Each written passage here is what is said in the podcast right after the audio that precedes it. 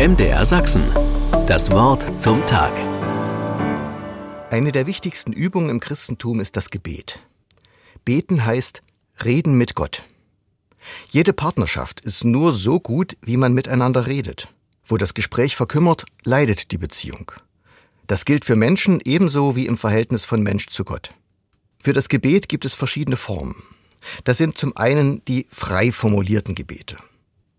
Oft werden sie gar nicht einmal laut ausgesprochen, sondern nur gedanklich formuliert. Die häufigste Form ist wahrscheinlich das Bittgebet. Ich mache mir Sorgen um eine Situation, um Familienmitglieder oder Freunde, um eine Aufgabe, die vor mir steht. Das Gebet bringt die Situation und das Anliegen vor Gott.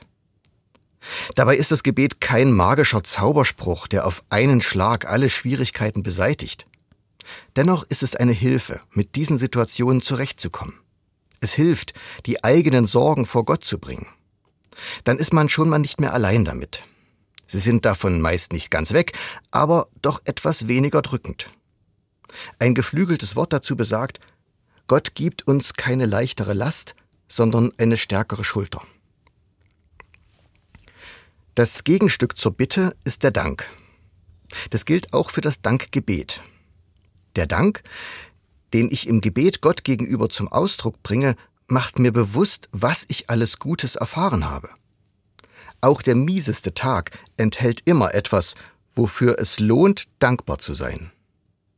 Eine solche Haltung des Dankes kann dazu beitragen, zufriedener mit sich und der Welt zu sein.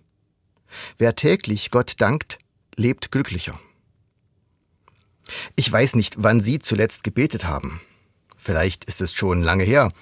Manche haben es noch nie probiert. Ich möchte Ihnen dazu Mut machen. Die Kraft des Gebetes ist größer, als wir oft denken. MDR Sachsen. Das Wort zum Tag.